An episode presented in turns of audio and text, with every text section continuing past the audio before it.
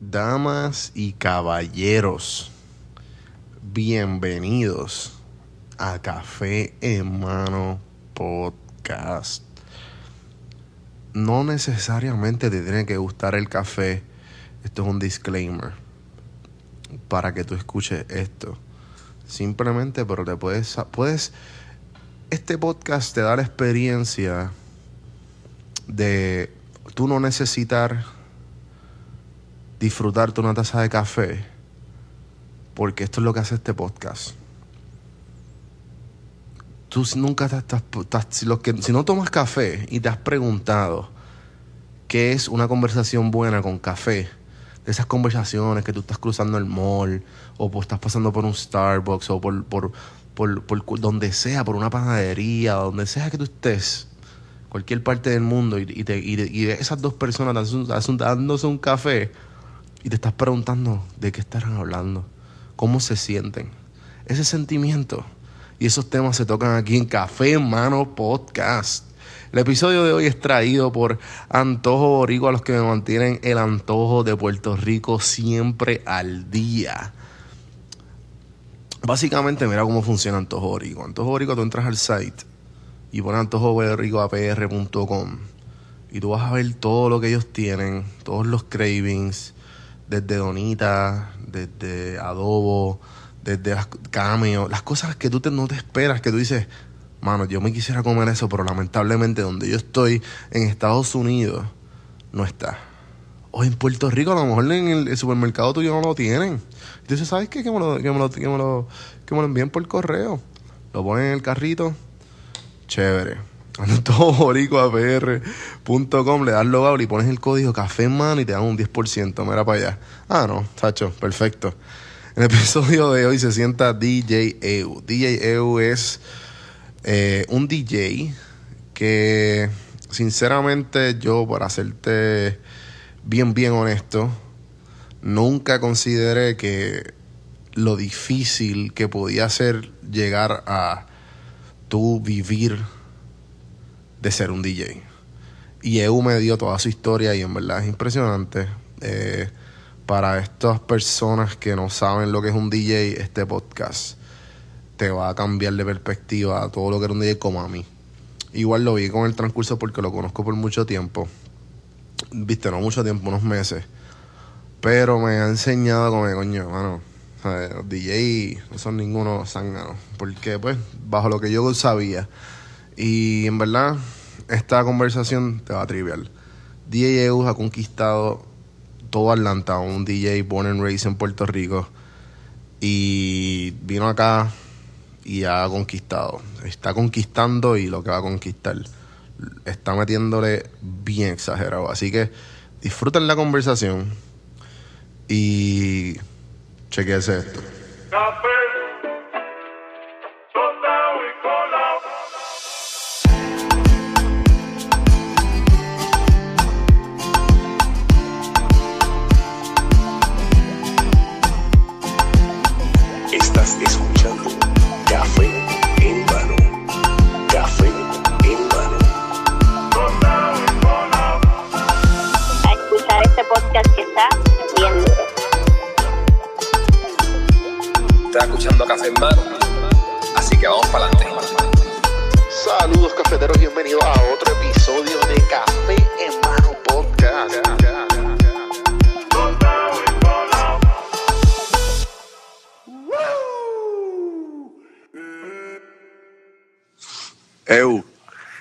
Que. ¿Qué está pasando? Tranquilo, loco, ¿y tú? Tranquilo, tranquilo. ¿Ya era hora? Sí, que, tú, tu schedule tan ocupado. Sí, sí. No, estamos. Si yo estoy haciendo algo de día, tú estás haciendo, obviamente, tu carrera y todo es de, de noche. Sí, tú nada más puedes grabar a las nueve cuando ya estoy como. para la disco. Chico, mano, no, ya a esa hora yo estoy mimiendo, mano. Te tomaste el Nesquik y escuchaste a Wilbu. Exacto, exacto. Bueno, todo bien, mano. Pues bienvenido a Café en Mano. Este, como estábamos diciendo ya ahora, tú eres uno de los primeros eh, boricuas que me abrió las puertas, además de, de mi hermano, pues obviamente acá en Atlanta. yo no te abrí la puerta, te abría la puerta cada vez que se te quedaba la llave. Exacto, exacto. pero, pero, güey, más o menos este proyecto yo creo que tú lo viste nacer también porque me acuerdo yo diciéndote, mano, quiero hacer esto, quiero hacer lo otro. Y yo, pues mete mano. Este, la idea, claro, me acuerdo. Es sí, el vlog. También, exacto, exacto. Que todavía le, estoy ahí dando, dando Pero, ah, no, no han sacado uno nuevo hace tiempo. Sí, hace como dos o tres semanitas. Lo que pasa es que estoy como que ahorrando para comprarme el equipo que quiero, para meterle. Y también es que no he hecho mucho. ¿sabes? Quiero como que darle documentos. ¿sabes? Quiero, quiero grabar cosas chulas. No estoy quiero más de lo mismo. Y quieres hacerlo bien. Sí, sí, sí. Este, y pues eso toma tiempo, obviamente. No, me imagino, me imagino. es como siempre digo, ¿se hacen las cosas bien o no se hacen? Exacto, exacto. Entonces, pero esto más o menos ha cogido lo que es el yo, yo, yo, empecé con lo del, con lo del blog y, y eso era, era mi, toda mi energía estaban ahí. Pero el podcast fue como que de, así, como que de la manga production.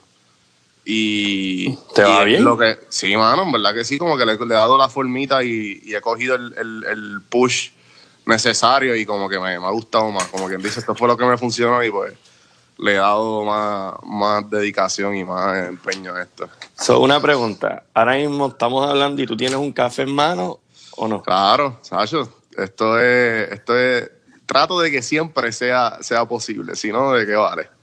Ahora, café se llama a dar un Red Bull. Pero tiene cafeína, así que... Sí, loco, yo no, yo no sé, cuando chiquito yo me acuerdo que mi abuela, el tú sabes, el café con leche, con el pan sobao. Ajá, ajá. Y era lo mejor, hermano, ir a casa abuela. Y después de, no sé, teenager, me imagino. Ajá. No sé, no me gustó el café y no aguanto el olor. Como que no es que no aguante el olor, como que no, no me motiva, exacto. Sí, que te, lo, que te lo tienen que mezclar con un cojón de cosas para que no, ni, ni lo tomo, punto. No tomo café, nada. Sí, pero me refiero a que pero el Red Bull tiene como un montón de porcentaje de cafeína, que, que el azúcar, el azúcar, el café, de cafeína Exacto. y te la, la, mí, la ingieres de alguna manera. Sí, sí, pero para mí que es como el, el olor de la café, de lo que es el café. El, el café nada más cuando lo huelo es cuando estoy comprando perfumes que después de oler como cuatro o tres perfumes ya la, la nariz no huele a nada. Sí, para neutralizar el, el olor te da un pase de café ahí en el, en el, lugar y, y se te va. Y ya puedes oler de nuevo cosas.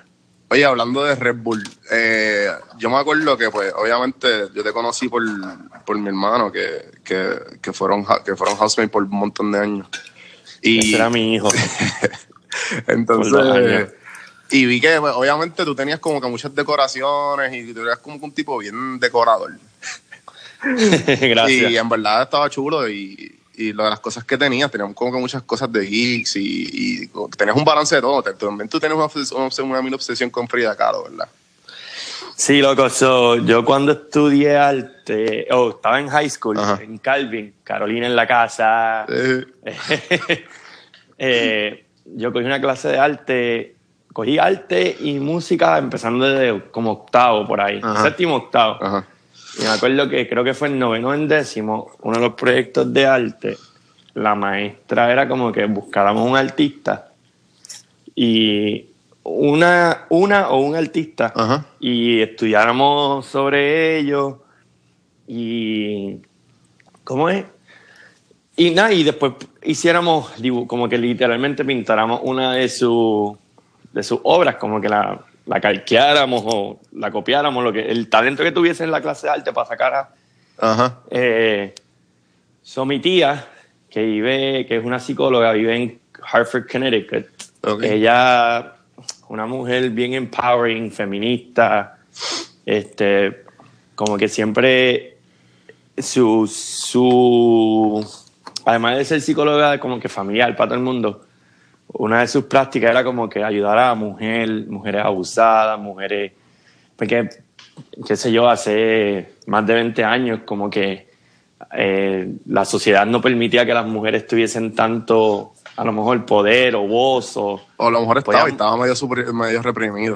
estaba súper reprimido, exacto. Estaba, pero era como que, ok, anyway, so mi tía, nada, se dedicó mucho a ayudar a, mujeres.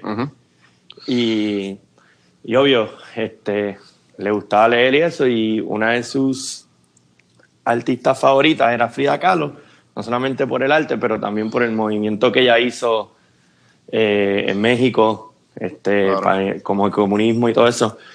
So, nada, cuando me tocó eso, yo como que veía eso y mi tía me, me introdujo, no sé si lo dije bien, eh, a Frida Kahlo y desde que cogí el primer libro leí sobre ella, mano, enamorado, enamorado, enamorado de, de lo que ella hacía, lo que sufrió, todo. Y después hicieron la película y pusieron a, a Salma Hayek, eh, creo que fue. Ah, Ajá, creo que sí. Salma Hayek. Ajá, y la hicieron hasta más buena todavía me enamoré más. Que como que Salma Hayek era una actriz súper bueno, dura en ese momento. sí, no, bueno, exacto. Sí, sí. Pero y como que nunca había hecho una película así, después salen las tetas, los senos, perdonen chicas, los boobies. Puedes editar esa parte, ¿verdad? no, papi, estoy errado. eh, era como que todo, todo esto, anyways. Pero nada, estudié de ella y, me enamoré de, de, su arte, de lo que también fue Diego Rivera, eso desde chiquito hasta en mi casa. Ajá, Por ejemplo, en mi cuarto yo tenía una pieza que me regaló mi tía de Diego Rivera, que era el nene vendiendo los lirios, los caros, y tenía un par de piezas de esto. Y nada, y una, como que una competencia DJ, actually, de Red Bull, que se llama Red Bull Tristal, que la gané en el 2013. Exacto. Me daban un, te daban como un buen price money. Eso es lo, que, es lo que quería llegar, lo que quería llegar de, de, Red Bull. Podemos hablar de eso, pero nada, como que me enamoré de eso, pero yo creo que la, la, pieza a que tú te refieres que tú viste, eh, mi hermana menor consiguió esta artista que se llama Fab lo que es de Chile. Okay. Y él cogía, él hizo como que artistas viejos, personajes viejos y los modificó, como que los ponía más modernos.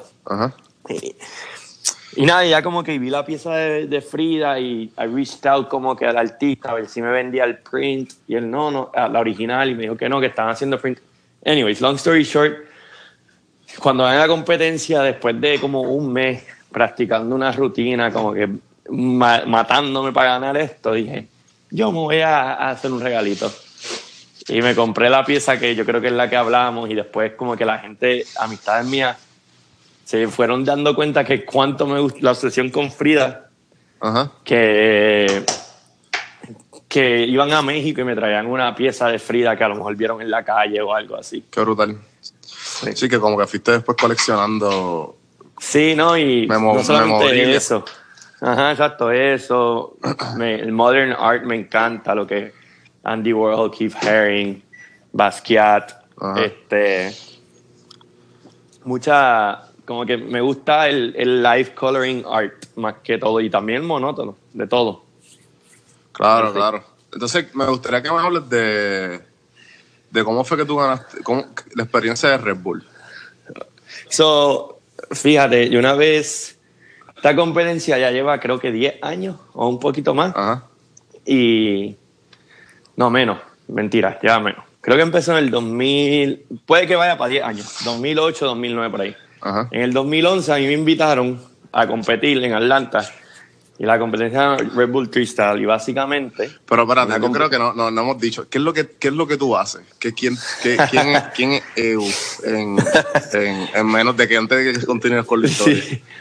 Mi nombre es DJ EU, o mi nombre es Eumir, mejor conocido como DJ EU. Este, soy un DJ basado en Puerto Rico, pero nacido y criado en, en basado en Atlanta, nacido y criado en Puerto Rico. ya, ya se te fue eso.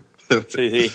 No, es como que. Eh, sí, soy un DJ. Este, estoy based out of Atlanta. Comencé mi carrera en Atlanta porque a los 18 me vine a estudiar de Puerto Rico para acá. Empecé como que tirando parisitos de, de, la, de la universidad. Y nada, empecé como que. yo ponía como que seteaba los playlists y la gente, ya lo eres como que medio bueno escogiendo playlists. Y después, como que eso me tripió. Me compré un equipito de DJ fatulo ahí, pequeño. Ajá, Y lo empecé a hacer y como que la gente me seguía motivando. Y, y nadie me motivó. yo sé tocar música, sé leer música. Yo tocan. Mi primer instrumento fue el clarinete. Ajá que todo el mundo lo vacila, pero ese es el mejor instrumento ever. Este, ¿Por qué? ah, ok, no, en verdad fue que yo era, yo era bien chiquito en la high, o como en octavo, era bajito y quería, quería tocar el saxofón, en verdad. Y el saxofón alto, ya un chamaco lo había cogido. Son las escuelas sí, que no eran que había un montón de instrumentos. Te tocó como que, pues, clarinete. Exacto, el, el, maestro me dijo, pues coge el tenor y cuando yo me paro al lado del tenor, el saxofón era más grande que yo. Ajá. Y después me dijo, ok, vamos a tratar la trompeta. Y yo tenía braces y, loco, y la boquilla de, de la trompeta me, me, partió los labios por los braces. Ajá, ajá. Y después me dijo, mira, flauta. Y yo, nada, Después de ver American Pie, nadie quería tocar la flauta. que se lo me imagino que me va por el mismo tiempo. Sí, como, ajá. Y, y después él como que viene y me dice, como que mira, el clarinete es igual que el saxofón, pero, y me lo explicó, mano, y en verdad lo empecé a tocar y me, me enamoré del instrumento, porque es un instrumento underrated, pero bien, bien lindo cuando lo sabes tocar, ¿me entiendes? Eh, y yo le metía y había veces que él me decía que que tenía que bajar la intensidad porque me mi clarinete se escuchaba por encima de las trompetas y todos los otros instrumentos y eso como que no era. Pero nada, de ahí viene mi background de music.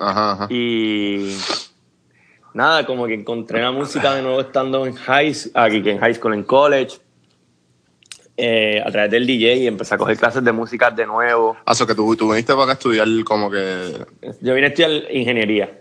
Aquí este, en, Georgia, en Atlanta. En Georgia, en Georgia. So, el, yo quería estudiar en Mayagüez, pero este, por cosas de, de, inmadurez y de high school por el comportamiento, este, no me aceptaron en Mayagüez. me aceptaron en la Yupi y en la Yupi como que cuando se dieron cuenta que yo tocaba instrumentos me ofrecieron como que beca, como que para tryouts para la banda y con potencial a beca. Anyways, que, mi, que mi May dijo, mm, mm, tú no vas a estudiar humanidades, tú vas a estudiar ingeniería. Claro, claro, las, carreras pop. Ajá, eso la... Tú sabes, típica madre, se ha jodido toda su vida. Exacto. Mi viejo también, para que uno tuviese una buena educación. Sí, sí, sí. Y en ese, en esos tiempos, era como que o vas a ser doctor, abogado, ingeniero, astronauta, es como que esas cosas eran las que hacían dinero. Eh, mi mamá era maestra, con maestría, y lo que se ganaba lo más seguro era, era que éramos pobres, pero no, no era lo mejor, pero sobrevivíamos y sabía hacer, qué sé yo. Que yo siempre he dicho que que en Puerto Rico, obvio, los maestros nunca han sido recompensados de la manera correcta. Sí, yo creo. Que se puede ver ahora mismo. Sí, es brutal. Eh, anyways, so, mi mamá, yo quería estudiar en la poli, pero obvio, la politécnica era muy cara. Y nada, entre mi, mi hermana mayor, que ya vivía en Atlanta. Ok. Ella se graduó de high, vino. ¿Cuántos son ustedes? Somos tres, ok. Mi hermana mayor y yo somos de parte padre. Ok pero mi, la mamá de mi hermana mayor y mi mamá no tuvieron que nada que ver con el, como que el, el, separamiento. So, cuando yo nací, este, ellas como que eran amigas. No sé, como que mi mamá, mi mamá cuidaba a mi hermana mayor, so, era como que la madrastra en parte. Y algo bien raro que yo, la mamá de mi hermana, yo la veo como si fuese mi mamá igual era mi eh, como que mi mamá con mi hermana. Long story short, que tenían esa buena relación. Eh, mi hermana mayor vive en ya se ha mudado para Atlanta y tengo una menor que, ya, que ahora está viviendo en Atlanta nuevo porque también se graduó de maestría y viene a trabajar acá. So, somos tres en sí. Yo soy el único varón. Okay. Eh, anyways, el, mi hermana como que mi mamá detrás de mis espaldas, como que, no detrás de mis espaldas, como que se pusieron de acuerdo y aplicaron para un par de universidades acá. Y, y, me aceptaron, mi me empacó más rápido que, que UPS. sí, ¿cuánto estuviste en la universidad? Tres años quisiera decir, como que en verdad a mí no me faltaba mucho por graduarme, pero Claro. Cuando descubrí la música y lo que es marketing y, y todo lo que envuelve en esta industria, es como que me, como que una droga me, me hizo adicto, ¿me entiendes? Me encantaba, me encantaba el, el poder, como que tu trabajo depende de socializar con gente, tener a la gente, que la gente la pase bien por ti, eso para mí era... Sí, tiene como un poder bien, bien loco. Sí, es como, no, sé si es un poder, pues una satisfacción de que tú, diablo, todo el mundo como, diablo, la pasamos cabrón, es como que, diablo, yo hice eso, eso es... Ajá, ajá, sí, tú tienes Oye, ¿este podcast es PG-13 o...? No, no, rated R. Rated R. Mala mía, es que... Tranquilo, tú eh, puedes, esto es sin sin filtro. No, no, pero es, un feeling. ¿Cómo te digo? Era un feeling, era como una droga, como te digo. Y no, no esto, yo no, yo no titubeo con esas cosas, pero me imagino que, debe ser el mismo feeling, satisfactorio, un, high. Este. Pero ya tú, estabas, ya, ya tú estabas como que haciendo tus quisitos por el lado, como que llegando acá. Mira, no, loco. Este, So, yo en la universidad, para que entiendan un poco, so, cuando me mudé a los 18, mi papá fallece. Okay. A los seis meses de llevar mudarme para acá, le dio un derrame. Y después, eso esto fue en el. Nada, esas cosas que pasan en la vida. En el 2003, ¿verdad? Se mudé en el 2002. Yo soy clase 2002. Uh 2003, en enero, mi papá fallece. Nada, yo sigo con la universidad, todo chévere. Y después a mi mamá la diagnostican con cáncer en el, para el 2004 o 2005, me imagino.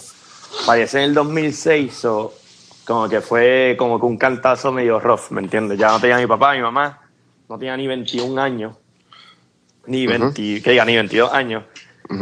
Y la música fue como que en verdad mi escape, loco, o lo que mi mamá estaba enferma, obvio, como que yo en vez de quedarme en mi casa solo o estudiando, como que no quería, nunca quería estar solo, me ponía a janguear con gente, no mala, sino como buscando no, loneliness, I guess. Y me fui, o si había un party, me iba nada más por, por no estar en casa.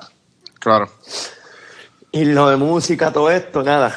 Eh, ahí fue cuando empezaron los parties, empecé a hacer los playlists. Y nada, cuando mi mamá fallece, cogí el break de la universidad como que un semestre.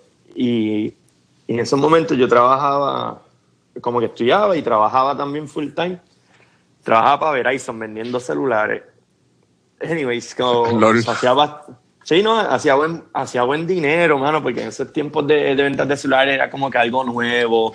Sí, fue como que el boom, porque Exacto. el internet como que estaba empezando. Exacto, tú pagabas un 20, yo me acuerdo que era como 25 centavos un mensaje de texto, algo así. Eso sí, te hablando desde el principio. No había, nada cuando había marketing de texto. Exacto, no ya, no, como digo, no había tal cosa como Limited, lo que hay hoy en día. Anyway, se hacía buen dinero porque todo lo que tú le vendías a un cliente te hacía una buena comisión. So, yo cogí dinero, me compré el DJ Setup. Mi mamá sabía que lo estaba haciendo como que de, de hobby, pero yo un, como que en, en los últimos meses le dije, ya, lo, como que mami, la música, como que de verdad quiero estudiar y ya como que a mi mamá me dijo, mira, en verdad estudia lo que te da gana después que tú quieras, después que tú te gradúes, lo que a mí me importa. Ajá, ajá. So, nada, mami fallece, como que cojo un semestre y me renuncio de Verizon porque ya no estaba contento y fue porque me ofrecieron un trabajo en una emisora local para trabajar en el departamento de promociones. Pero esto, ah, ¿esto es en Estados Unidos esto es en Puerto Rico? Esto es en Atlanta, en Atlanta, ¿no? Ya, yo me recuerdo, ya, todo esto, todo esto es en Atlanta. Exacto, mi país fallece, yo estando en Atlanta, mi país fallece. Ah, ok, ok. Yo me mudé en el 2002 y era como que, nada, loco, yo me quería mudar todos los meses para Puerto Rico porque no era lo mismo, pero es, difícil, es que no hay nada como la cultura de nosotros. Ajá, ajá. El, el, no, importa lo que te está pasando, el boricua se ríe, te, te como que se siente como casa, ¿me entiendes? Siempre hay, hay, algo nice, que yo. No, él se calentó como de la isla, como digo yo. yo viviendo acá me quería mudar, pero obvio uno va haciendo amistades y como que ya no te, ya no te está dando el homesick tanto. Anyways, todo esto, so, empiezo a trabajar con la emisora y nada más en una semana y media o dos semanas de estar ahí, el director de promociones me dijo, mira, tú como que, en verdad, tú eres muy bueno esto, yo necesito un asistente. Y me hicieron un asistente director de promociones, sin, sin, sin ningún título de mercadeo, nada. Sino era como que él como que vio algo en mí que yo siempre preguntaba. Y yo estaba, ahí yo estaba como que yoqueando y estaba empezando a tocar en discotecas, pero como... era como ya, tú eras DJ EU. Mm, es, lo que es que en verdad DJ EU fue natural porque mi nombre es Eumir, E-U-M-I-R. Pero todo el mundo me decía EU, mi familia era EU. Cuando mi mamá me decía Eumir era que estaba en problema. Yo me imagino que como que nació como que miti miti tripeando y miti miti, ¿verdad? ¿O no? Era como que, era como que, ah, DJ EU, así, y yo, ah, DJ EU. Fue como que bautizado. Ajá, ajá. que tú eh, ni, ni, ni, tuviste ni, ni un say en eso, fue como que, ok, está cool, Sí, sí, como que no. Gracias a Dios no tuve que, que buscarme un nombre de que si Dead Mouse o Marshmallow, nada de eso, ¿me entiendes? Claro, claro, claro. eh, anyways, so, lo gracioso es que eh, a lo que estoy haciendo el trabajo de la emisora, pues, este, en la emisora se, hacían, se hacían lo que se llaman remotos, eh, que significa que vamos y hacemos como un live broadcast de la discoteca. Ah, yo, yo, yo hacía el setup, venía el DJ de la emisora a las 12 o a las 11 se montaba. ¿El setup es como que el setup de hard, ¿sabes? Como que todo el equipo o setup como que... no, un setup... No, no, el setup era que yo venía, conectaba como un server al equipo de la casa para que transmitiera la emisora. Eso era como, se conectaba oh. como un dialog con internet. yo trabajaba para la emisora. Exacto. Que el día de la emisora no nos íbamos al, en vivo como hasta las 11, 11 y media, pero tenía que llegar a las 10, 10 porque abría la discoteca, ¿me entiendes? Y nadie llegaba a la discoteca a las 10 de la noche, eso es lo que ponía era un mix o algo. So de, obvio, estoy trabajando en la emisora, empecé a conocer el equipo de trabajo, confianza, etcétera, etcétera. Eh, poco a poco, ¿verdad? Este, yo le pregunto al DJ, mira, en vez de tú llegar aquí a las 10, ya yo estoy aquí a las 9 y media, ¿me entiendes? Haciendo este cero. ¿Por qué no me deja abrir? Eh, y así voy cogiendo práctica. Y él venía, llegaba media hora antes de montarse, me daba su crítica.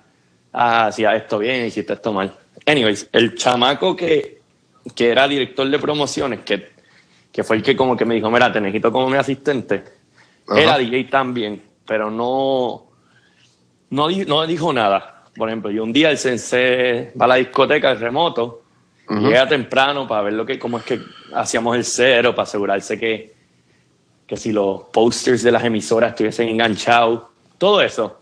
Y él me empieza a escuchar a tocar y me dice, oye, ¿tú eres DJ? Y yo, Sí, sí, yo soy DJ. Ahí, la chunguille. Sí, sí, papi, esto es lo que yo le meto. claro que sí. Este, y me dice, diablo, porque tú eres bien malo. Y yo me quedaba así como que. Ok.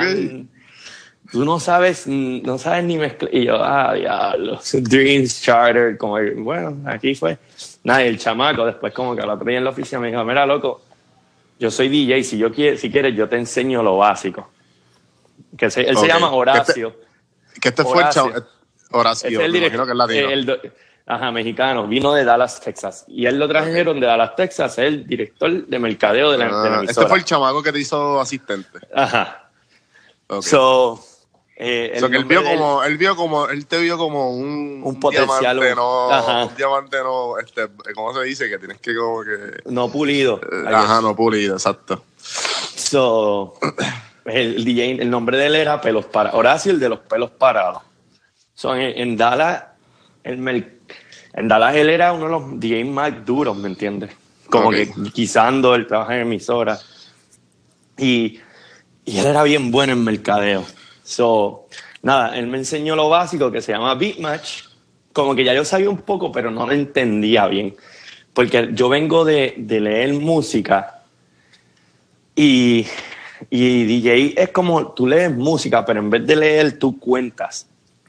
Pero era, era, era, era weird, como que no, no, no podía, como que mi, mi, mente no era, no lo procesaba. Mi mente era como que dónde está el music sheet, kind of thing. Pero ah, entendía, entendía. como que por, por, ritmo.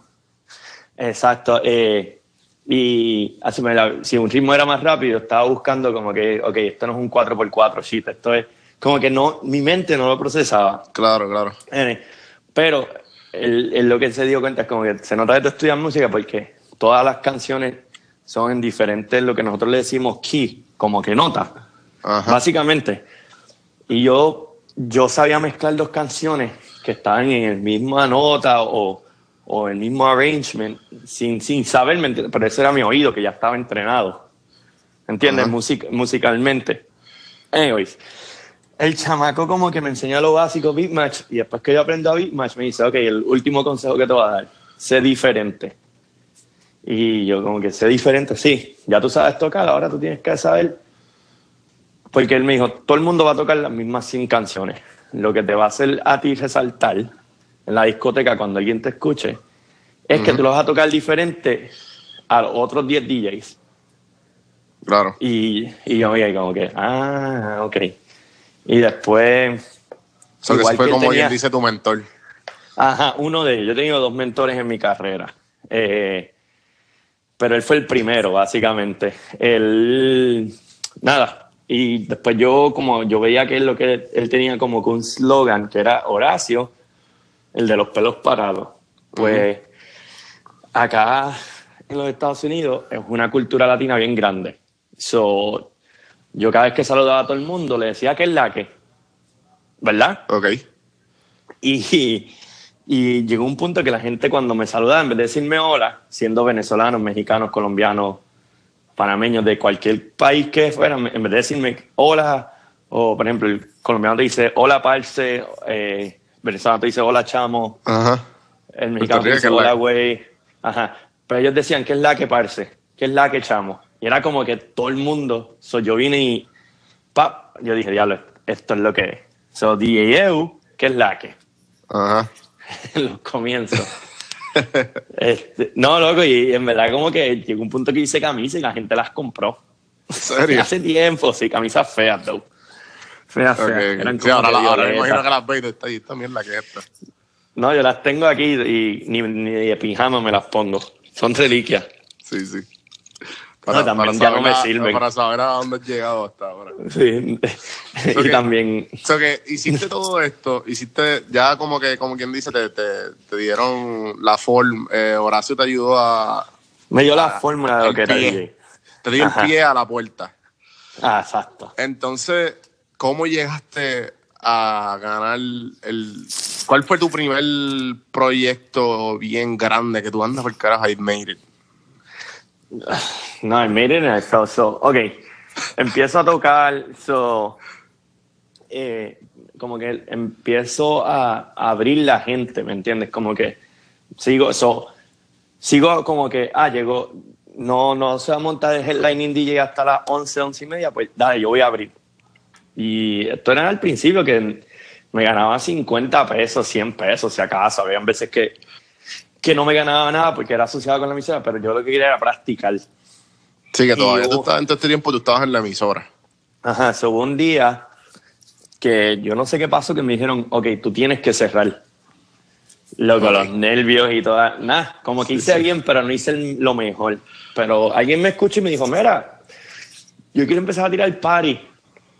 Este, ¿por qué no viene a ser DJ mío a mis parties?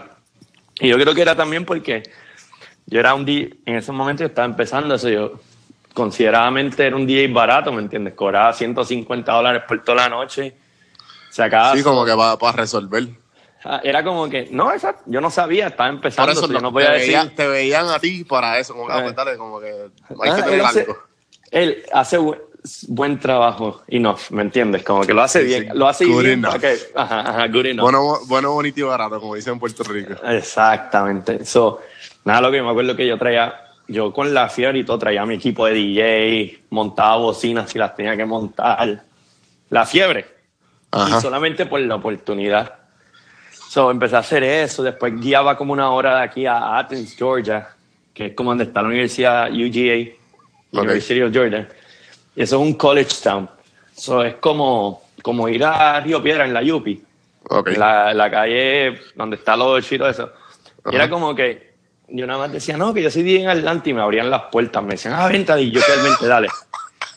Era como que no sabían mejor, no sabían que, que había algo mejor que yo.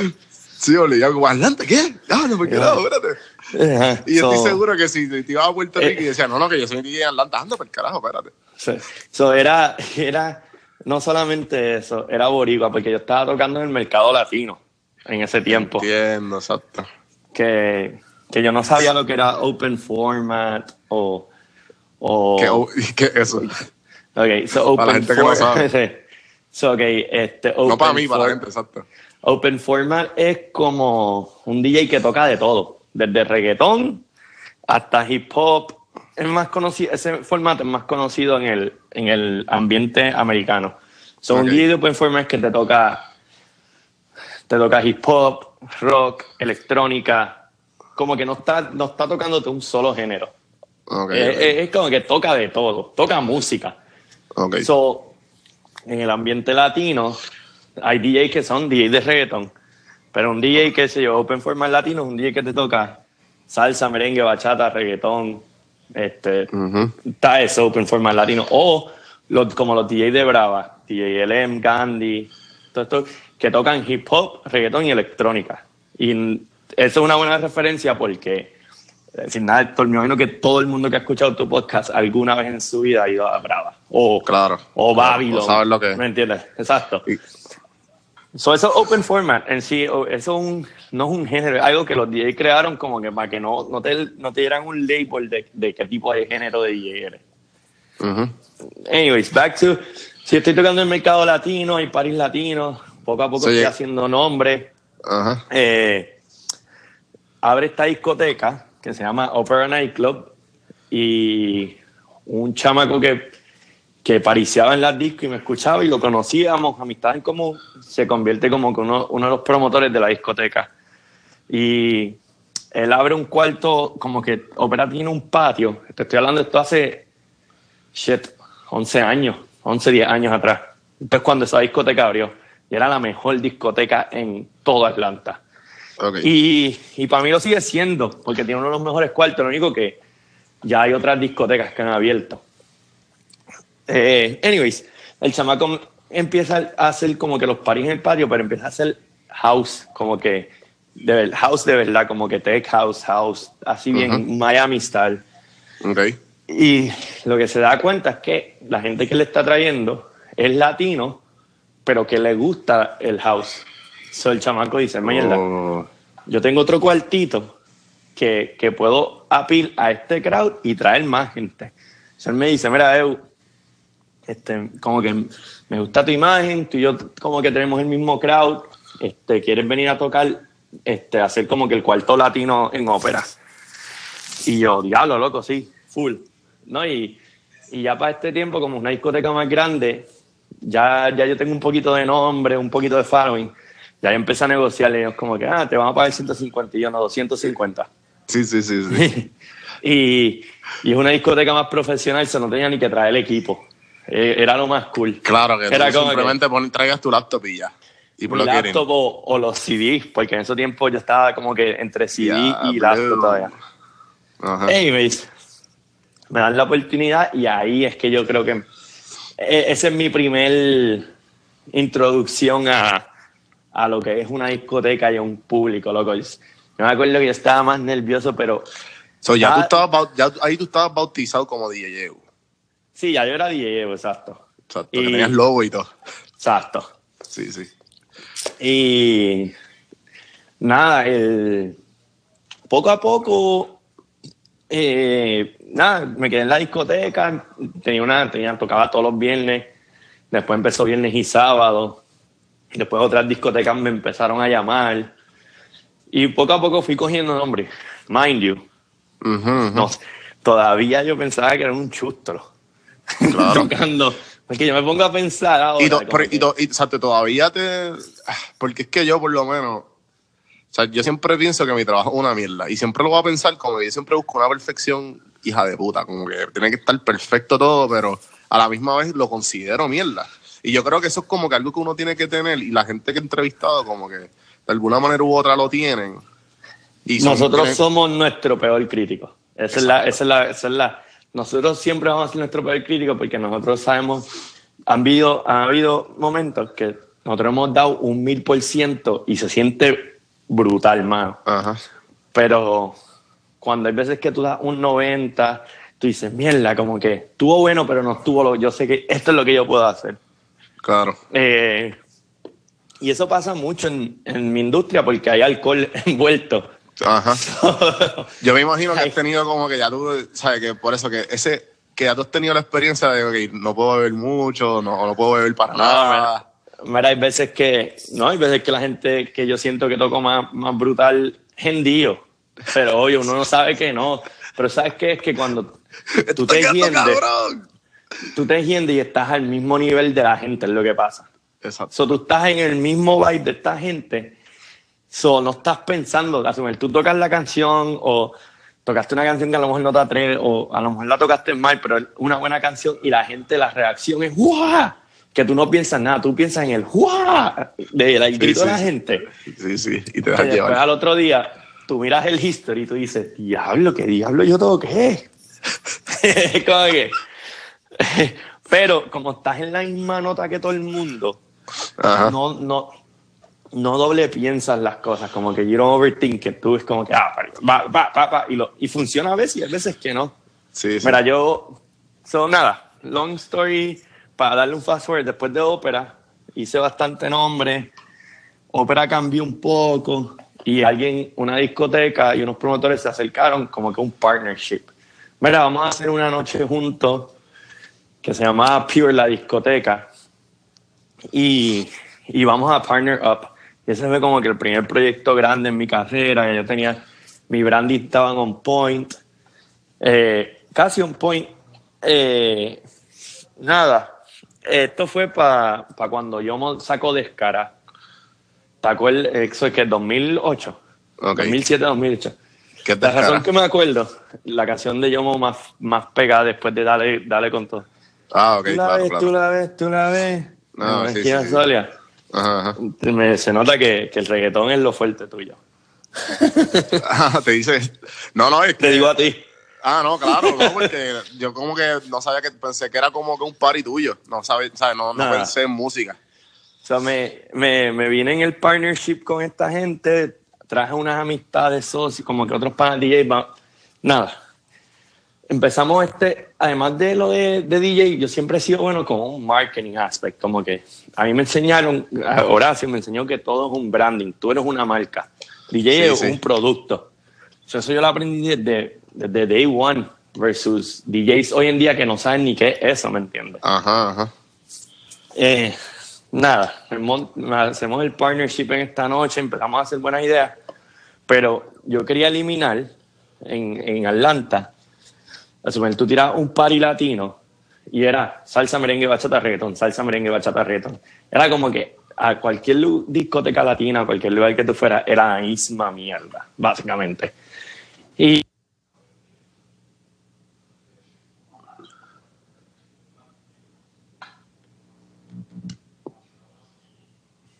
Sí. Sí, ahora. o no? Okay.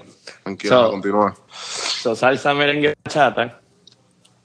Yo me pregunto si puedo, si pongo esto, déjame ver si puedo poner esto en airplane mode. Pero me quedo conectado al wifi. Ah, no, pero es que no lo puedo hacer ahora. Tranquilo, tranquilo. Anyway. eh, ya sé que va a ser Do Not Disturb. Boom. Anyways. So, como estaba diciendo, que todos paris latinos, no importa discoteca tú fuera, era salsa, merengue y bachata. ¿sabes? So, cuando estos promotores se me asocian, yo dije, ok, mira, ¿por qué no hacemos algo diferente? Eh, yo me acuerdo que yo había ido a Miami, había ido a Nueva York y era como que eso está, pero ese no era el, lo, lo como que era lo esencial, era el core. Eh, yo anyway, so tenemos esta idea de que eh, o sea, pure, pesa pure. exacto, se llama, se llama la discoteca pure el punto era que en ese tiempo el pic de la salsa latina, de que la música latina era bachata.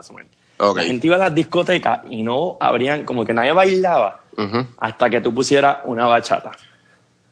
Qué loco. sí, porque yo me di cuenta porque la, primera vez que fui a una discoteca aquí fue todo en Groove y ¿sabes? como los miércoles míos. ¿sabes? los miércoles que tú estás. Estaba, y, exacto. Estaba, exacto. Y tú estabas, porque son dos cuartos enormes. Y la mano derecha es como que bachata. Y de momento izquierda es como que estás tú con, como que con, con un poquito de todo. hip hop, exacto. Ajá, ajá. Era como que bachata. Pero me sorprende como que literalmente un cuarto de bachata, literal. Yo como, ah, ok, cool. Sí. So, anyways. So, a mí, la ignorancia de que, ah, yo soy DJ EU, esto es mierda, de que yo no tengo que tocar bachata para que la gente baile. Exacto. Y era como que yo estaba cansado de, ir a discoteca y tener que tocar bachata. Y era ignorancia, porque en verdad es algo que yo podía aprender. A, a, mí no me pagan para educar, yo no soy un maestro, yo soy un DJ, a mí me pagan para entretener. Eso sí, esa es la canción que yo tengo que tocar para que la gente baile y el, la discoteca haga dinero. Eso es lo que tengo que hacer. Exacto. Punto. Exacto. Eh, nada, Pure empezamos este concepto nuevo que literalmente yo creo que te puedo decir que lleva ocho años desde Pure y es algo que estoy haciendo ahora y está funcionando porque la gente are more open-minded que hace ocho años. Y el concepto era que una noche latina no se tenía que tocar este 20%, 25% reggaetón, 25% salsa, 25% merengue, 25% bachata. No. En un party latino vas a escuchar reggaetón, vas a escuchar hip hop, vas a escuchar 90s hip hop, vas a escuchar Little Young, Get Low, Yeah, Usher, vas a escuchar eh, house, electrónica, como si estuvieses en Miami.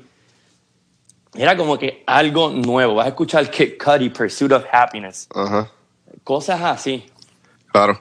Y yo estaba tratando de de meter esta idea y este formato que yo pensaba que funcionaba, se lo estaba tratando de meter como down, down their throat a la gente latina, como dice aquí. Así como que te lo, o te gusta o te gusta. So en Pure fue un proyecto cool, pero fue la primera vez que yo, que mi carrera como que crashó. So después de Pure era como que yo estaba frustrado con el mercado latino. La noche no funcionó, terminamos tocando salsa, merengue, bachata. Porque los promotores eso es lo que ellos querían con los que socios. O ellos no entendían la visión. Y nada, como cuando tú tienes dos grupos de personas trabajando juntos y no están de acuerdo, todo se va a caer. Claro. So, yo me fui, este, seguí tocando guiso, pero era para ser chavo, ¿me entiendes? Tenía que vivir de esto. Ajá, ajá. Eh, Nada, como que, Dijiste que crachó. Pues no me... Que, ¿sabes? La, craché. Crachaste como tal, como DJ. ¿Qué aprendiste de eso? Este... Mano, que... ¿Cómo te digo? No, una de las cosas, no te asocies con las personas incorrectas. Segundo, más profesional, porque por ejemplo en ese tiempo yo pensaba que yo estaba en mi y yo hacía lo que da la gana, así, yo estaba tocando y, y, la mayoría de las veces de esa noche yo me iba agendido, ¿me entiendes? Este, no, no, no tratarlo como que el fun, negocio. Y, pero hubieron veces que funcionó. Por la razón que mencioné yo antes, fue porque mi mentor, Horacio de los pelos parados, hacía unos CD. Porque esto era cuando CD era lo duro, ¿me entiendes? No, no, había, no había USB en los carros ni nada de esto. Eh, el, si acaso existía el iPod 2, el iPod Nano, si acaso. Ahora sí, eh, no, no existía ni el iPhone todavía, yo creo. O si existía era el 1. Que no habían estos métodos digitales de música. So, yo me acuerdo que él hacía unos CDs. So, cuando yo dije, me monté lo de Pure, yo dije, vamos a lunch la noche con. Voy a hacer un voy a mezclar un CD y voy a hacer un CD release party. Actually, este es ya mi segundo CD porque ya había hecho uno en ópera. ¿Tú hiciste un CD? Exacto, si yo cogí, mezclé una hora en vivo, como que me fui a un estudio, la mezclé, grabé esa grabación, después lo, lo corté por tracks y mandé imprimir CDs, mandé imprimir 5000 CDs. So, el primer CD mío. 5000. 5000 copias. Qué algarete. So, el primer CD mío, yo lo hice y me fue tan bien, loco, que hay una disquera local que se llama Discolandia. Ajá. yo vendí, ponle 2.000 copias y me quedé con 3.000. Como que las vendía, ya se me... Hice el release party, la gente la, que iba al release party las compraba y después yo me las llevaba al guiso y la gente me decía, mira, te quiero comprar un CD. Y yo venía, lo vendía a 10, 15, 20 pesos. Y el CD me costaba 5 dólares hacerlo con carátula, el cover, rap. Claro, sí, sí. Eh, so, anyways, esta disquera, esta, este lugar viene y me dice, Eu, queremos, queremos vender tu CD. Este, los vamos a vender a 15 dólares. Tú te haces 10 y nosotros 5. Y yo, perfecto. Loco, y la gente estaban en un, como si tú fueses a Discoland, a, a, Casa de los Tapes. Casa de los Tapes y exacto. y había un CD mío. So, el segundo CD, yo dije, ya, esto es un negocio, la misma cuestión. Pap, hago el segundo CD, pero para el release del CD Party, vengo y traigo a Yomo. Buqueo a Yomo. Ahora, ahora, ahora cae. Ajá, exacto. Sí, por eso es que todo es la referencia. y, esto era cuando, como que yo buqueé a Yomo por un precio ridículo, porque yo sabía que Descará iba a pegar. Ah, porque Descará no estaba pegado todavía. Estaba como que ahí, estaba en la puntita. Sí, porque esto fue como que para yo, para el Father, que el Father lo introdujo y como que, eh, este zángano. Y de momento fue un... Descara. So, él sacó Descara y después vino el remix, ¿te acuerdas? Con, con Wisin y Yandel. Claro, claro, sí, sí. Que ahí fue que le fue el boom bien brutal. So, yo lo buqueo en diciembre para hacer un party en febrero. Me acuerdo. ¿Y los precios módicos o, ya estaba volado? No, ya eh, ahí yo le pagué de casualidad, el, tal, el booking manager era el hermano del esposo de mi prima. If that makes any sense. Que, so que yo fui, me acuerdo que ellos estaban en Miami, era como que ya yo conocía al chamaco y me dijo, mira, baja para Miami para que conozcas el equipo de trabajo y janguees con nosotros. Porque él dice, si, si ellos conocen, conoces al manager, como que te ven como familia, te dan un buen precio. Cabrón, yo fui, compré un pasaje, me quedé un fin de semana en Miami vacilando con esos locos, paricié con ellos, que era como que... Y firmamos el contrato, súper barato, loco. El, el, contrato que establecía, como de cuántos paris establecía? No, en el contrato en un par y el mío de Atlanta por un precio. Ah, ok, okay. sí, sí. Que después como que se acercó la fecha y me dijeron, loco, tú, tú ganaste aquí, nos clavaste.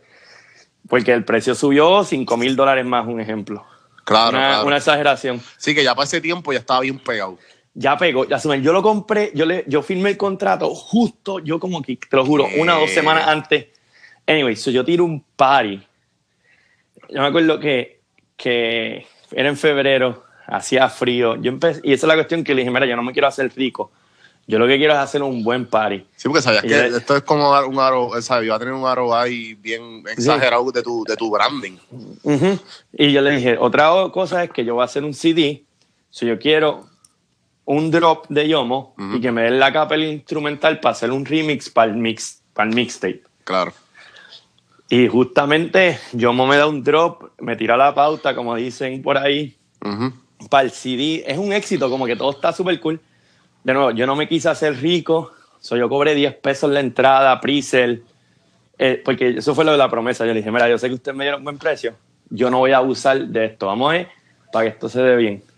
Y nada, 10 pesos, pero llegó un punto que había tanta gente en la fila que la gente para entrar y hacía un frío brutal, estaba como a 18 afuera. Eh, la gente decía al de la puerta, mira, te doy 100 pesos si me das entrar ahora mismo. yo creo que tú voy a hablar con de esto, sí, sí. Y yo me quedé como, ahí yo dije, diablo, como que hicimos chao, cubrimos los gastos, yo, yo cubrí mis gastos de, la impresión del CD en ese día. ¿Sabes? Que si sabes que hubo profit. Hubo, hubo como un profit de dos mil dólares, pero en la noche habían unos buenos 13 mil dólares invertidos. Exacto, exacto, sí, sí, sí. pero anyways, el party fue tan cabrón que al final de che, yo en la nota que tenía. Esto era como que los tiempos que, le, que pasaron los papelones de él y eso por, por las cuestiones que estaba metido. Él me dijo, mira, lo que yo he tocado en tanto, pero la experiencia que tú me acabas de dar, ningún, ninguna discoteca me la ha dado, porque el tipo se montó tarde, pero el party, el, eh, no era, era el party y Yomo, no era como que el concierto de Yomo. So, la gente fue a pariciar, no fueron ellos no fueron como que a ver a Yomo, la gente fue a pasarla bien. So, fue como que Yomo fue, fue extra. Un sí, ejemplo, como ponerle cherry on the top. Ah, exacto. Y, y, él me dice, loco, aquí la gente no, no, no vino a verme, la gente estaba bailando, se estaban gozando, cantaban. Habían veces que la gente cantaba por encima del micrófono de él. Como que no sé. No, en verdad fue, una, fue algo brutal. Anyway, eso fue el comienzo de lo de Pure y después, poco a poco, las cosas. No, que esto fue después de que, como quien dice, que crachaste. No, esto fue el primer party en Pure y después oh. craché. Okay, yo, desde el primer party, yo estoy en un high brutal de que, como diablo, esto está. La, voy a matar. Voy a partir Atlanta, este concepto va a funcionar. Y, y nada, malos partnerships, mal. Yo tenía una visión, otra gente tenía otra visión y so, cuando dos personas tienen dos visiones separadas, como que no, no brega. No, no llegan al mismo end goal. Eso nada, pasa pio el cracheo, empieza a hacer sigo haciendo como que las discotecas, pero no estoy promocionándome tanto porque no veo, como que no veía el branding. ¿Qué pasa? Ya como que yo estaba alto del mercado latino en Atlanta. Yo estaba alto de que hay tanta música buena y ustedes, el mercado latino lo que quería escuchar era reggaetón, salsa, merengue, bachata. Era como que... No te lo mismo. sí, y como un creativo, un, músico, que quieras llamarme, a mí eso era como que no, eso no, no, no me llenaba, como que era...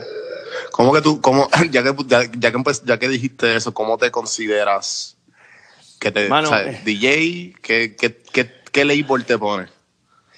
Hay gente que nos llama artista, hay gente que nos llama músico. Por ejemplo, está, está la era de ahora de que, por ejemplo, están los, la gente como Marshmello, David Guetta, eh, que son producers y DJs. Eh, a, ellos, a lo mejor a ellos los consideran más músicos. Por ejemplo, Zed es un DJ ahora, pero él, chamaquito, este, es entrenado eh, tocando piano en música clásica. Ok. So, ese tipo es un animal tocando piano. So, él a lo mejor es considerado un músico, producer y después DJ. Yo siempre voy a ser DJ antes que un producer, un remixer, que un artista, porque eso es lo que yo soy, eso es lo que a mí me gusta hacer. Y eso es lo que aprendiste, y aprendiste ya la práctica tuya Exacto. ha tenido... Exacto. Exacto, que, que yo haga un show a lo que yo toco, pues entonces a lo mejor eso me hace, me hace considerado un artista. Pero al final del día yo soy un DJ. Yo toco canciones de otra gente, toco mis remixes, toco mis canciones de vez en cuando. Pero al final yo soy un DJ. Y eso es lo que me pagan por hacer, por ser DJ. So, eh, ¿cómo carajo llegaste a Red Bull? ¿Qué pasó? ¿Cuándo fue Red Bull? Eso es lo que... estoy frustrado. Esto es 2008, 2009. entre el 2009 al 2011 yo estoy como que tratando de ver a dónde es que yo caigo, ¿me entiendes? Where do I fit in? Y conozco a, mi segundo mentor, que es DJ Danny M. Okay. Y so, en ópera, sigo tocando el cuartito de atrás de vez en cuando, y habían veces que decían, mira, necesitamos un opener para el main room. Y eso era lo que se llama open format. Se tocaba hip hop, electrónica, un poquito, y era como que el opener. Y conozco a Danny M. Y algo que yo hacía que ningún DJ en, en los, del mercado gringo, o que estaba tocando el mercado gringo, estaba haciendo era que, pues yo en mi set venía y ponía gasolina. Y todo el mundo, todos los gringos, dame más gasolina. Y era como que, be different. Ahí viene todo esto. Siempre be different. Y venía y ponía Pitbull. Que si calle 8, one, two, three, I know you want. Y la gente loca ponía que si de, este, de Anthem o lengua afuera. Y esto, todo esto viene de yo ser puertorriqueño, raíces latinas, sabor, sazón, sazón, como digo yo. Eso pasa, yo empiezo a hacer esto y él se da cuenta, de nuevo, alguien, otro, otra persona se da cuenta como que este tipo tiene algo y, y él, él como lo vio, él lo dijo, o este, yo me hago pana de él, le enseño, lo ayudo, él se va a hacer competencia mía eventualmente, literal. Y él necesitaba a alguien que, que él pudiese mandar a tocar de 10 a 12 y él llegaba a las 12 de la noche a la discoteca, no tenía que tocar tanto. So, nada, poco a poco me empieza a enseñar cómo tocar open format gringo, que funciona, que no funciona, pero nunca me dijo como que, ah, no toques latino. Como que mantén tu, lo que es esto, porque eso es lo que yo me di cuenta y lo que las discotecas se dan cuenta que tú estás haciendo. Fueron abriendo discotecas y, y, las discotecas lo llamaban a él y decían, mira, necesito que toque. Y él venía y decía, mira, yo no puedo, pero tengo, tengo como que a mi, mi prodigy, a, Oh, este EU, yo le estaba enseñando, él es bueno. Y poco a poco el mercado gringo se me fue abriendo. Mm. Poco a poco. Y nada, eh, así, y él lo que era como que, a su él tenía otros DJs que eran su competencia, como toda carrera tú tienes que tener, esta, ¿cómo digo? Yo jugué deporte, yo jugaba voleibol, básquet. Todo en la vida es una para mí como que lo que te hace go further es la competencia, el drive ese de como que you want to be the best or better. Y, y solo de Daniel como que lo veía era como que, ok, yo tengo competencia, si yo prevengo, prevengo que los otros DJs se montan en la discoteca y yo pongo a EU, que, que es leal a mí, yo no tengo competencia, estoy ganando doble. Thing. Y nada, poco a poco fuimos abriendo el mercado gringo, se me empezaba a dar el nombre. En el 2011 hice una competencia de Red Bull Tristar en Atlanta. Un DJ no pudo hacerla, eso me llamaron a mí. Y fui y perdí. en el 2011. en el 2011, exacto. Perdí. Yo pensé que había ganado, porque en verdad yo, pero él no, no, no gané. Ah, hubo un DJ que hizo unas técnicas mejores que yo, que a lo mejor yo pensé que había ganado algo, pero no. Ok. So, nada, back to the drawing board. Quería competir en el 2012, no me invitaron en el 2012 porque usaron otros DJs de Atlanta, como cogieron seis DJs diferentes. Eh, y, y en parte, yo como que lo veía, era como que si no gané, era porque no estaba ready para ganar. Como que mi, mi skill set no estaba ahí todavía. ¿Entiendes? Ajá. Viene el 2013, me invitan de nuevo. Y ya yo tengo un nivel de madurez diferente en lo que es DJ, carrera. Ah, son. Pasaron dos años. So me preparo y le meto heavy y gano en el 2013 en Atlanta. Qué duro. ¿Y esto como que qué es lo que te ganaba? Mm, los bragging rights de ser el, mejor DJ de Atlanta. sí, sí, eso es suficiente, that's enough. Y un cheque ahí bien nice, pero no era tanto eso. La competencia de Red Bull es, se llama es Party Rock. Party Rock significa que es lo que tú haces en la, en la discoteca. O sea, hay otras competencias como que se llaman DMC Battle, que esas son las de scratcheo. Ok. ¿Tú sabes, scratchar? Sí, yo sé scratchar un poco, tienes que saber. No soy un duraco de que, ya, lo, esto es lo que... Pero hay gente más buena que lo hace. Hay gente que... Hay que hacen mejor que yo. ¿Tú viste la, viste la serie de Get Down? Sí. ¿Y ¿qué, piensas? ¿Como que así fue? Así fue? ¿Entonces eso es legit? Eso es very legit. Todo es, un poquito modificado, pero es pretty legit. Así la, fue como que empezó y, No, y la, y, la serie fue cuando la estaban haciendo, este, los DJs que ellos, que ellos mimiquean están en, la producción detrás de eso. Qué cool. Sí, qué, listo, qué, cool, qué cool, sí, sí. Entiendo. Anyways. Y Red Bull Freestyle es una competencia de como que, ok, es basada en cómo tú, la reacción del público, pero con los DJ skill sets. so que sí, track selection, skills, techniques, crowd participation. So, anyways, nada, como que gané y, y poco a poco mi carrera ya fue creciendo porque empecé, como que empecé a coger un exposure no solamente en Atlanta, nacional. Y empecé a viajar, ya yo estaba viajando de vez en cuando, pero viajaba para los mercados latinos.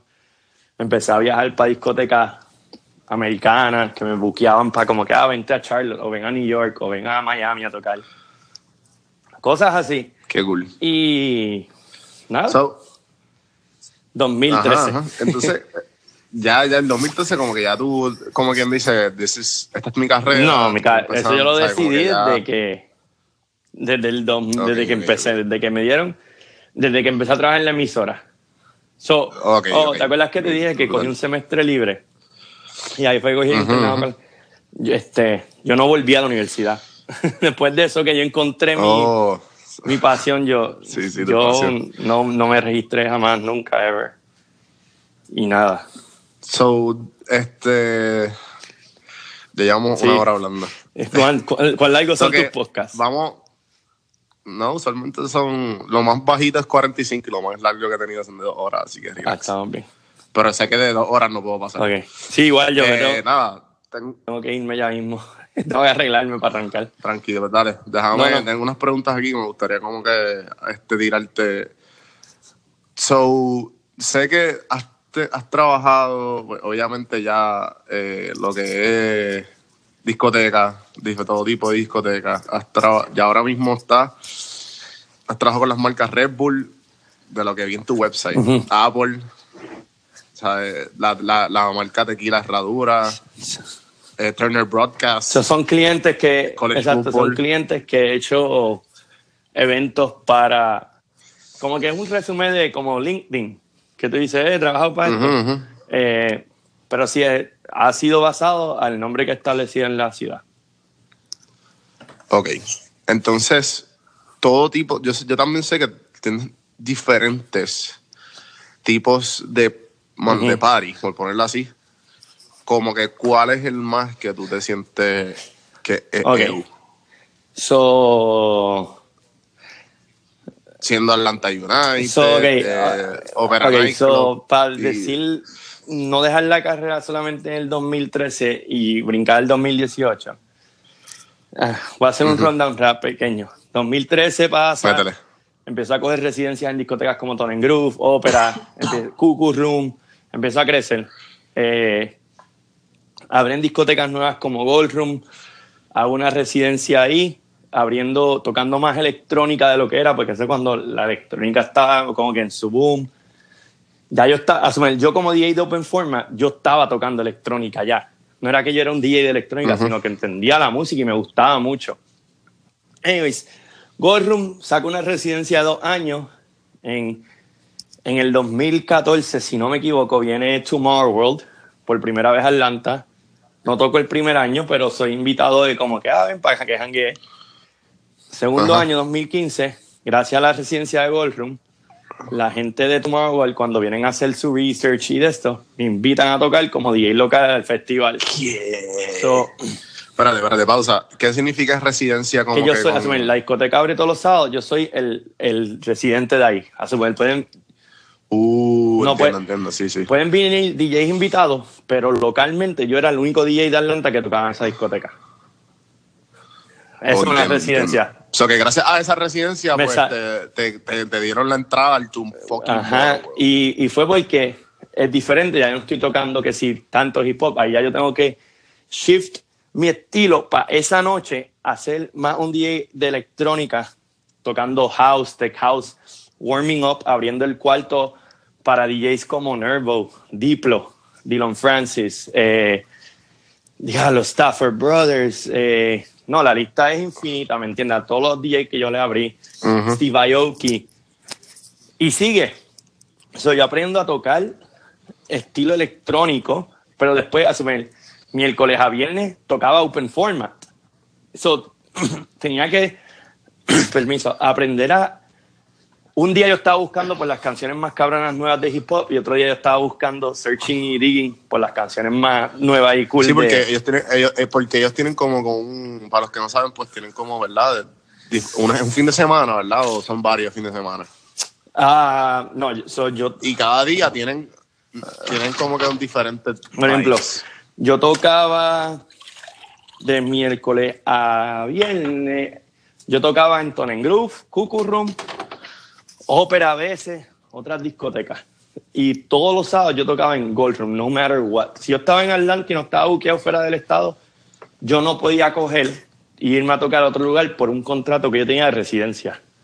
Asumir, yo, yo era oh. los sábados, DJ EU pertenecía a Gold Room, un ejemplo, el branding.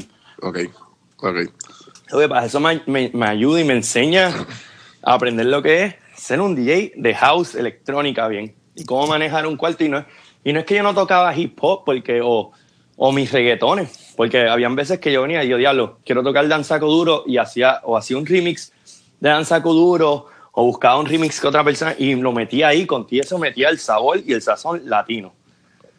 Que era lo que todo el mundo se acordaba quién era DJ EU. Be different. De nuevo, volvemos a esto.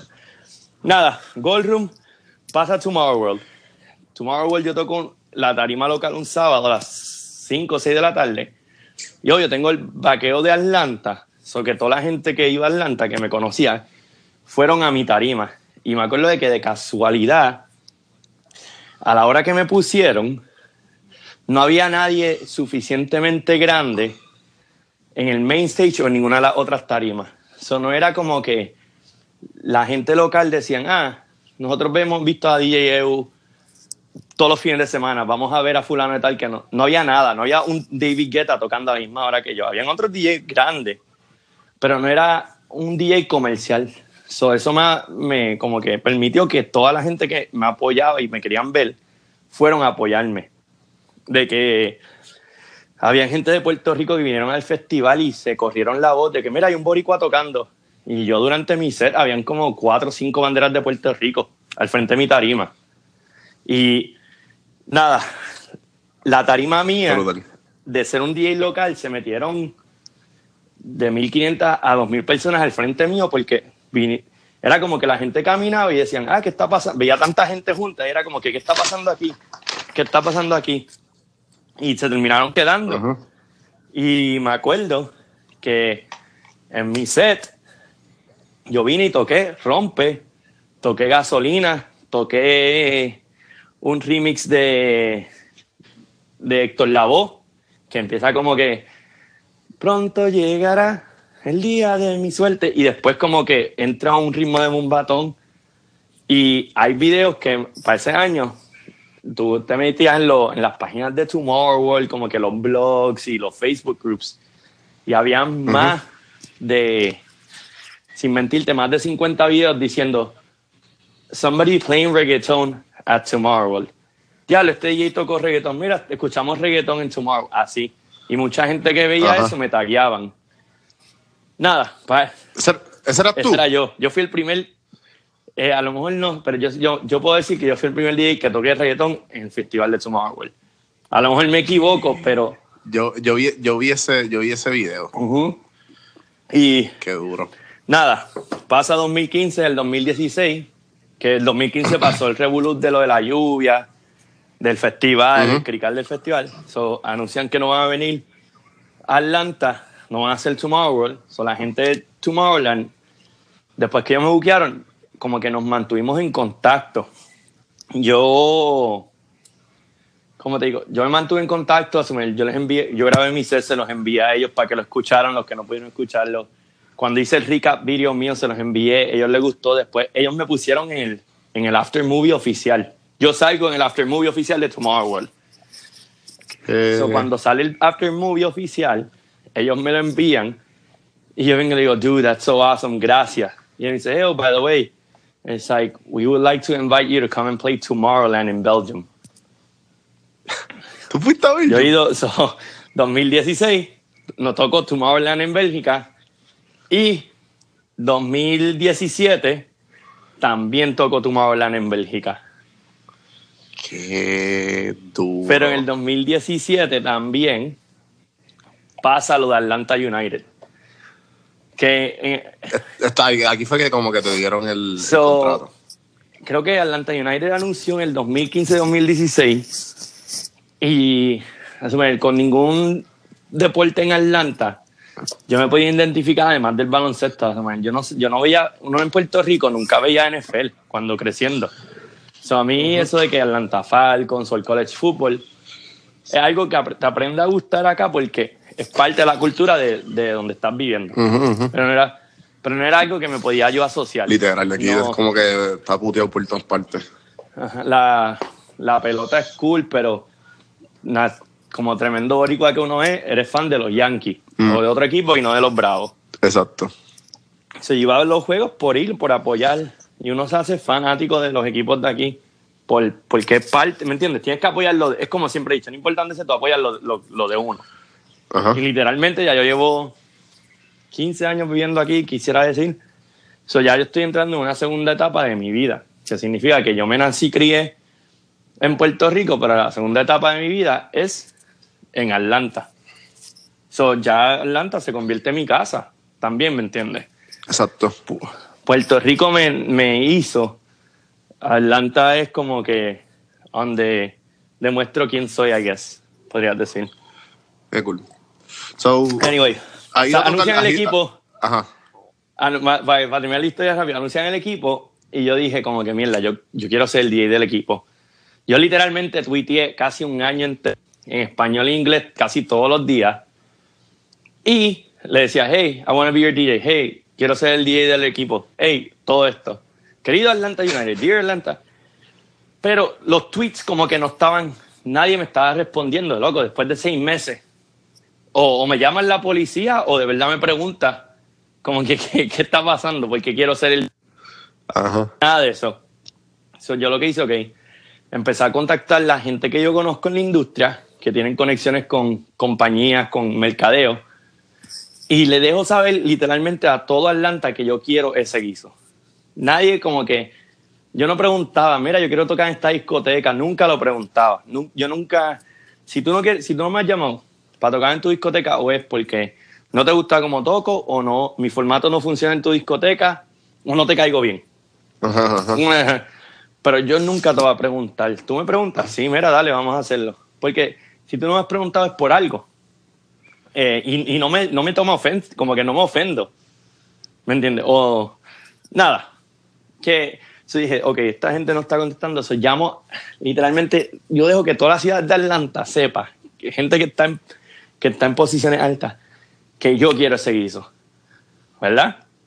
Llega febrero 14, actually para Valentine's, eh, estoy de camino a Cuba, que cogí un viaje para Cuba con, con, con mi comprometida, futura esposa, y literalmente yo dije, ah, voy a comer cuatro días off, no me voy a conectar el celular. Y todo el mundo sabía que como que la gente que me conoce sabían que me iba a coger como que, ok, me voy de vacaciones, no me jodan. Pero uno de, los, una de las personas me dicen, loco, Atlanta United me acaba de llamar que si conozco un DJ. que el equipo necesita un DJ. Y yo, y me dicen así mismo, sé que te vas para Cuba, pero pendiente a tu celular. Solo con los primeros. Yo llegué domingo a Cuba, Oye, o sea, que no me iban a enviar el, lunes. Yo me yo mi bill de, datos, porque en Cuba no hay ese roaming ni nada, fueron 400 dólares cuando yo regresé del celular del roaming. Y era de que yo dándole refresh para ver. Eh, ¿Cómo es? Para ver, sí, sí, el email. El, porque no quería perderme esa oportunidad. Loco, mi, mi mujer estaba en ¡Ah! No que eran vacaciones y iba a estar pendiente a tu celular. Y yo, sí, pero tienes que entender. Claro, claro. Oye, pero recibí el email. ¿Cuándo lo recibí? El, lunes y les dejé saber, mira, estoy fuera del país ahora mismo. Si me interesa, puedo comunicarme con ustedes cuando llegue. Y nada, nada, llamo a Atlanta United, hablamos y me dicen, so, ¿qué fue que vieron los tweets míos y ellos, ¿de qué tú hablas?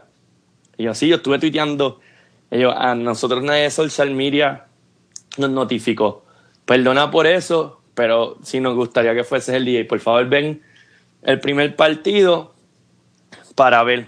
No, dice el primer partido, toqué reggaetón, la, puse a la gente a bailar, toqué salsa, porque el fútbol, lo que es soccer, es un, es un deporte tan internacional que tú tienes, la mitad de nuestros fanáticos son latinos. Las cuatro estrellas de nuestro equipo son latinas. Son venezolanos, uruguayos, que argentinos, venezolanos, argentinos y de Paraguay. Eso es como que yo sabía en la demográfica, yo sabía cómo conectar con el público. les encantó. Eh, nada, llegamos 2017, eh, saqué, soy el DJ oficial de Atlanta United, tocó Tomorrowland de nuevo, estamos en el 2018, soy todavía el DJ de Atlanta United en el segundo season. Este año no toqué Tomorrowland porque eh, en el 2018 quise tomar una dirección diferente con mi carrera, que crecer el branding a otro nivel. Y también creo que hicieron las tarimas más pequeñas, o no había espacio, porque contigo eso pregunté, ¿me entiendes? Eso hubiese estado cool. Pero no fue como que, ah, diablo, que va street. No, era como que, ok, está bien, entiendo, próximo año. Trabajamos para el 2019. En cuestión de, de la pregunta que me dijiste, ¿cuáles son mis paris favoritos ahora mismo? De alguna manera, del 2017 acá, he vuelto a empezar a paris latinos. Me refiero que más al mercado latino. Pero ¿qué pasa? ¿Te acuerdas cuando yo traje a Yomo que yo estaba tratando de hacer esto de que el latino quisiera escuchar hip hop, electrónica, reggaetón, un poquito, salsa, merengue, pero no era como que 25% esto es lo único género. Claro. El reggaetón vuelve a ser grande, pero el reggaetón vuelve a ser grande en otros diferentes estilos, no es tanto perreo sucio como el de, el de antes. Anyways, 2017, estoy haciendo todavía lo que hizo americano, open format, pero estoy haciendo de nuevo guisos latinos. ¿Por qué? Porque el concepto que yo quería hacer en el 2008, 2008 al fin, 10 años después, ya, ya funciona. So me encuentro haciendo lo que yo quería hacer hace años que yo dije que me di por vencido. So, 2008 tomó 10 años para que lo que yo quería hacer hace 10 años funcionara. Y no estoy, y cómo es que no estoy molesto. Pero imagínate que ahora yo tuviese esa discoteca pure, ¿me entiendes? Y yo, y, yo, y, yo, y yo quisiera hacer esto de nuevo. ¿Qué pasa? No está pure porque hoy cerró. Pero yo voy a donde ópera y le presento esta idea. Y ahora el DJ, 10 años después, que estaba tocando en el cuartito chiquito de atrás, yo tengo una fiesta todos los meses, una vez al mes, que la cual es hoy sábado, es el cuarto, mes, el cuarto sábado del mes. Es una noche latina en el main room de ópera, la cual hace esos 10 años no era aceptable, porque no, no veían dinero, ¿me entiendes? O el mercado americano no veía que el mercado latino era tan grande. ahora mismo, toda fiesta que yo estoy tocando, desde Mala Wednesdays, mis viernes en Tone Groove, mis viernes en Cuckoo Room, los Lunadas, los Sunset Sundays, el que es la que es sábado, que la vengo, traigo lo que es el branding, que es la que el eslogan de nuevo, porque hay un mercado latino, ya estoy volviendo al mercado latino. Todas me encantan porque todas, hasta Atlanta United, todo guiso que todo gig que yo estoy haciendo es diferente. Todo tiene, todo, cada uno tiene su, su, su diferencia. Y de nuevo, vuelve a, algo siempre, tu sonido tiene que ser diferente y la gente se va a dar cuenta. Be, be different, que fue las primeras palabras de advice que uno de mis mentores me dio. To always be different. So, de esos 10 años, tú te ves que, pues, obviamente, todo lo que tuviste que lograr y lo que pudiste hacer, ¿qué, qué consejo tú le darías al EU de hace 10 años atrás? Eh, no le puedo dar consejo porque algo que te sé, como que es un poquito más profesional. Como que yo hubiera a lo mejor hubiese querido correr mi carrera un poquito más, más responsable que tanta jodera, ¿me entiendes? Porque había veces que, que sí, uno le pagaban, pero yo no entendía muy bien. Y era, era algo que, que yo creo que inmaduré, que todo el mundo pasa, ¿me entiendes?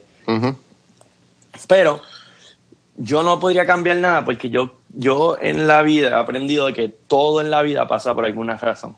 So, si tomó 10 años yo entender y aprender lo que está pasando ahora, era porque tenía que, que, que pasar. Exacto. Eh, algo que le puedo dar a EU hace 10 años es, este, dedícate más, como que sé más serio, practica más. Yo hoy en día yo trabajo, oye, de mi casa o el estudio, y yo meto, aunque no esté tocando, por ejemplo, un lunes, yo no tengo guiso o un martes, yo estoy sentado al frente de mi computadora buscando música nueva, editando música, eh, planeando una estrategia de mercadeo que quiero implementar nueva, buscando qué es lo nuevo que puedo traer, hablando, hablando con videógrafos para un concepto nuevo de video, este, llamando al diseñador gráfico como que, mira, ¿qué tú crees si hacemos esto, esto, esto?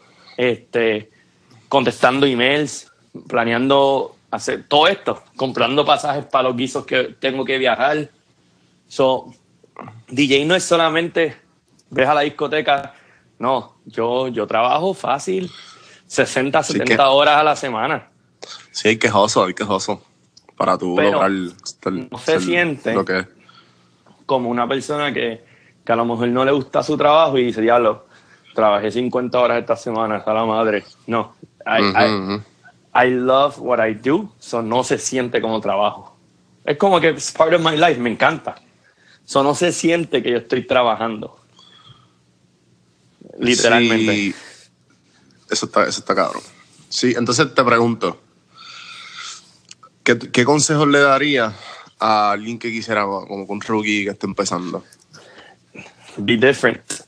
El primer concierto. El primer consejo. Be different. Okay. Y mira, y mira lo que yo estoy haciendo y quiere, quiere, ¿cómo es? Mira lo que yo estoy haciendo y tú figure out a way cómo hacerlo hasta mejor que yo. Quítame a mí el guiso, básicamente. Como que, try to be better than me. Y it's gonna be hard because I want to be the best. Y yo quiero ser el mejor y, y, y I'm gonna give you a run for your money, pero el momento de que, que you are better than me significa de I slacked or you actually better than me. Y ya, punto. Y no, no me puedo enfocar. Pero entonces que va a haber un momento que you're going to be better than me y después yo voy a venir a decir, ok, ¿qué él hizo que yo no hice para llegar a donde él está? Ok, vamos a ver qué es el próximo. Estudia, estudia y practicar. Y, y, métale. Exacto. y entonces, ¿cómo tú, ya que pues básicamente me contaste tu historia y más o menos sé como que de dónde, de dónde salió DJ pues, ¿cómo, cómo ¿cómo lo ves diferente viviendo? ¿Tú te ves que tú hubieses llegado donde estás si, si hubiese, te hubieses quedado en Puerto Rico? Yo creo que sí, mano, porque esto es, algo que tengo, a lo mejor, ponle que no, no career wise, a lo mejor el DJ, pero cualquier carrera, yo quiero decir, porque para mí que es parte de mi personalidad. Es como que el hustle, el driven, el.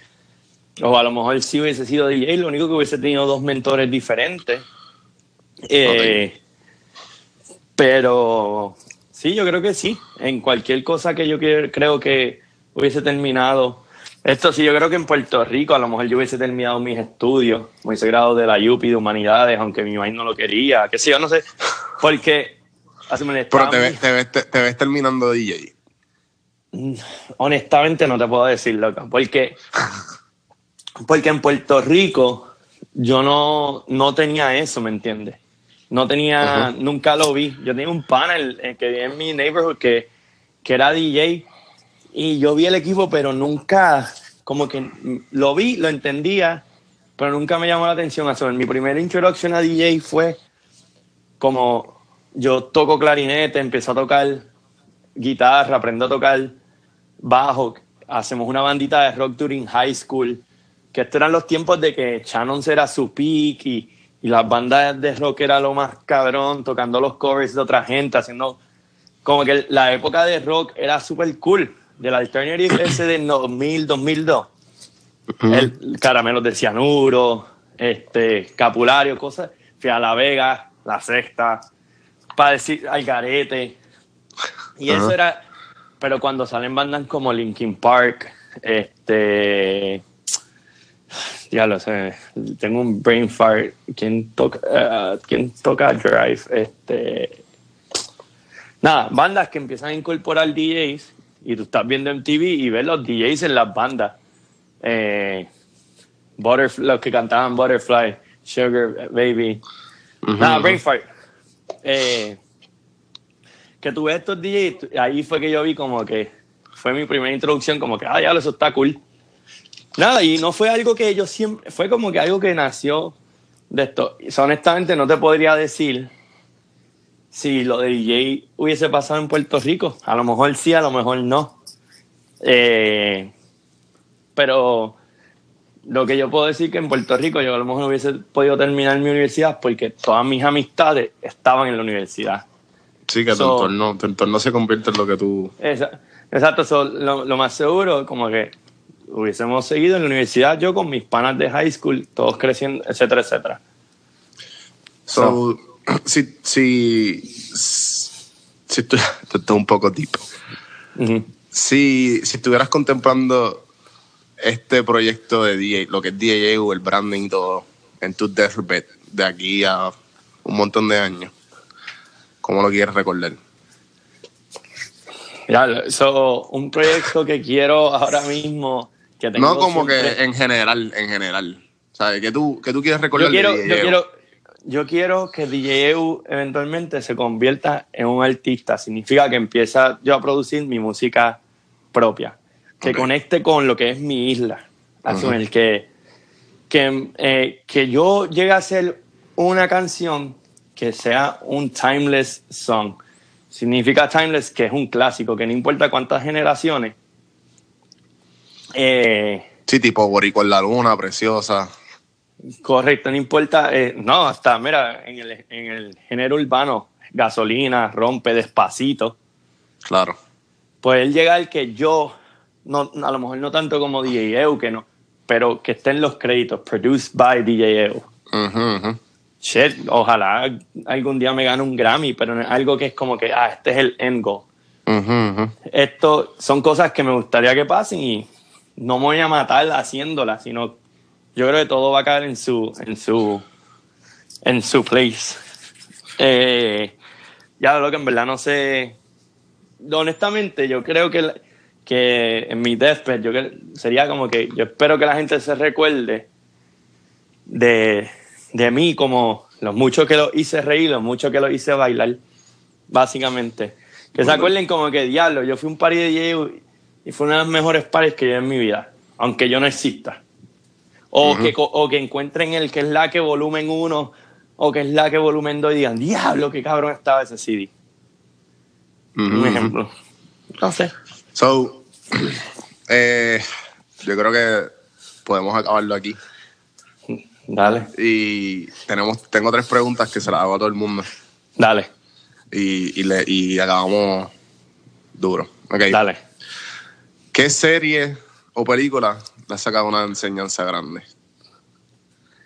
Yeah. Uh, Remember the Titans, una de mis películas favoritas. Eh, enseñan como que no matter what adversity o, o ¿cómo es? Eh, obstáculo, you can reach greatness, you know? Porque en esos tiempos era lo de lo de lo, lo, los African Americans no podían estudiar con, con, con los blancos. Es una de mis películas favoritas y, me gusta la historia.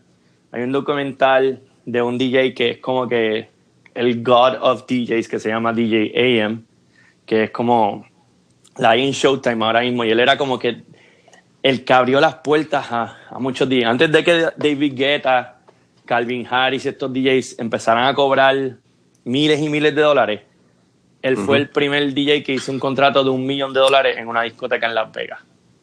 Qué. Ajá. Brutal. Eso. Um, ya lo que otra película o documental o algo. Es más, la, la película de Frida Kahlo, eh, que fue una mujer que, que, peleó por todo, que es basada en una historia que ya yo había leído, podríamos decir. Eh, ok. Good Hunting también. Esa película la amo, mano. Patch Adams, otra. También. Robin Williams. Patch Adams podría ser algo como que una persona que fue por... Que, le sigan pasando mierdas y contigo eso no importa la edad o el llegó donde, donde quiso llegar, ¿me entiendes? Y lo hizo por, por hacerle a otras personas reír. Por, reír, por algo natural. sí, sí.